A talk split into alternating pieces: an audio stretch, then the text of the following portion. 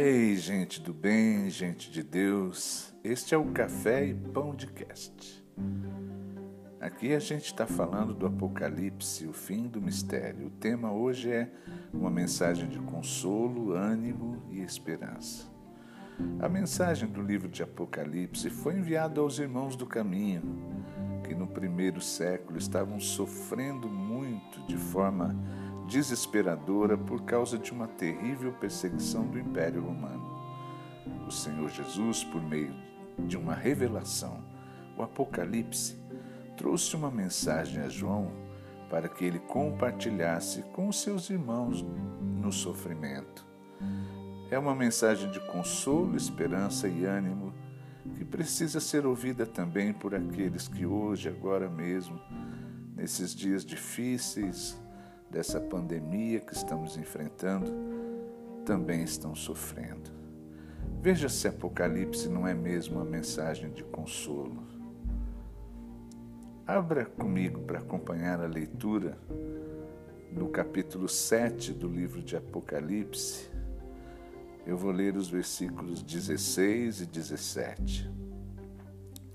Nunca mais terão fome, nunca mais terão sede porque o cordeiro que está no meio do trono os apacentará e lhes servirá de guia para as fontes das águas da vida, e Deus limpará de seus olhos toda lágrima.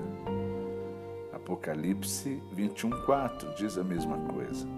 E Deus limpará de seus olhos toda lágrima, e não haverá mais morte, nem pranto, nem clamor e nem dor. A mensagem para você é que Deus está vendo as suas lágrimas. Que isso lhe sirva de consolo nessa hora. Agora veja se Apocalipse não é mesmo uma mensagem de ânimo. Eu vou ler a continuação do capítulo 21, versículo 4. Porque já as primeiras coisas são passadas. E o que estava sentado sobre o trono disse: Eis que eu faço novas todas as coisas.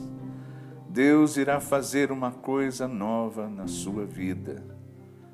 Essa é uma mensagem de ânimo para você. Por fim, veja se, se Apocalipse não é uma mensagem de esperança. Eu vou ler o capítulo 8, versículo 3. E veio outro anjo e pôs-se junto ao altar, tendo um incensário de ouro, e foi-lhe dado muito incenso para o pôr com as orações de todos os irmãos sobre o altar de ouro que está diante do trono. E a fumaça do incenso subiu com as orações dos irmãos, desde a mão do anjo até diante de Deus. A mensagem de esperança para você é de que Deus está ouvindo a sua oração. A sua oração está chegando até Deus. Nunca desista da oração. Eu acho que esse é um bom momento para a gente refletir um pouco mais e, por meio da iluminação do Espírito, ter uma melhor compreensão de alguns aspectos do sofrimento. Todos sabem que hoje está acontecendo uma calamidade que não foi vista na Terra desde a Segunda Guerra Mundial.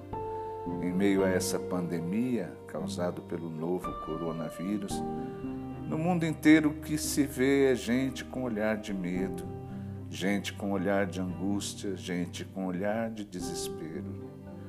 E esse minúsculo e terrível vírus ameaça todos os que se encontram na Terra, tanto os que ocupam tronos nos palácios, quanto os que estão sobre uma folha de jornal debaixo do viaduto. E perguntam em desespero: por que Deus permite que a doença e a morte alcance tantas vidas assim? Por que Deus permite o sofrimento? Em primeiro lugar, eu preciso responder: sim, Deus permite o sofrimento, porque nada ocorre sem a sua permissão. Foi ele quem estabeleceu a lei, a lei imutável, a lei perfeita que rege o universo. A lei de Deus é a lei da liberdade, a lei do amor, é a lei do bem. O mal é, em essência, o não bem, a ausência do bem. Assim como o frio é a ausência do calor, a escuridão é a ausência de luz, o buraco é ausência de terra. Deus fez a terra, o homem fez o buraco. Escolher entre o bem ou o mal é ação espiritual que depende de cada ser humano no exercício da sua liberdade, mas ficando assim responsável pelas consequências de sua escolha. Sabe que poucos têm a capacidade espiritual de entender por que está sofrendo e de que tipo é o seu sofrimento. Sim, eu estou dizendo que há diferentes tipos de sofrimento. Escute bem, eu vou falar de alguns tipos. O sofrimento pode ser do tipo sofrer pelo bem, sofrer por amor, sofrer por compaixão, sentir em si a dor do outro, sofrer se identificando com o outro que sofre, como uma mensagem de tamo junto. Um exemplo disso ocorre quando uma pessoa com câncer está fazendo quimioterapia e perde os cabelos, para demonstrar amor e solidariedade, alguns parentes e amigos também raspam as suas cabeças. O sofrimento também pode ser do tipo sofrer por uma boa causa. Um bom exemplo, um bom exemplo hoje são os profissionais de saúde que têm se sacrificado. Muitos adquiriram o COVID-19 e estão sofrendo. Tal sofrimento dá a essa gente uma dignidade que merece ser aplaudida das janelas dos prédios e das casas do mundo todo. Há também o sofrimento do tipo a pessoa cava e encontra. Em um certo aspecto, a lei de Deus é uma lei natural funcionando. Cada pessoa tem a liberdade de escolher o que semear na terra, mas a colheita é obrigatória. Gálatas capítulo 6, versículo 7, diz assim: O que uma pessoa plantar é isso mesmo que colherá. Colhe-se o que plantou, e o momento da colheita chega mais cedo ou mais tarde. Há ainda o sofrimento do tipo espiritual. Pode ser causado por opressões espirituais malignas desde uma ligeira perturbação até a dominação completa da vontade. Isso se transforma em sofrimento àqueles que deixam brechas e cedem espaços em suas mentes para o mal. E deixa-me dizer que, felizmente, o mal não resiste à voltagem do bem. O sofrimento espiritual também pode ser causado por se errar o caminho do bem. A palavra que significa errar o caminho em hebraico é chata. Chata mesmo, só tem um apóstrofe antes do último A. É traduzida por pecado em português. Esse é o pior de todos os sofrimentos, o tormento da culpa.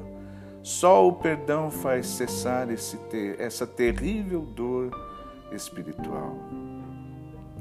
Por fim, chegamos ao sofrimento pedagógico. Pedagógico.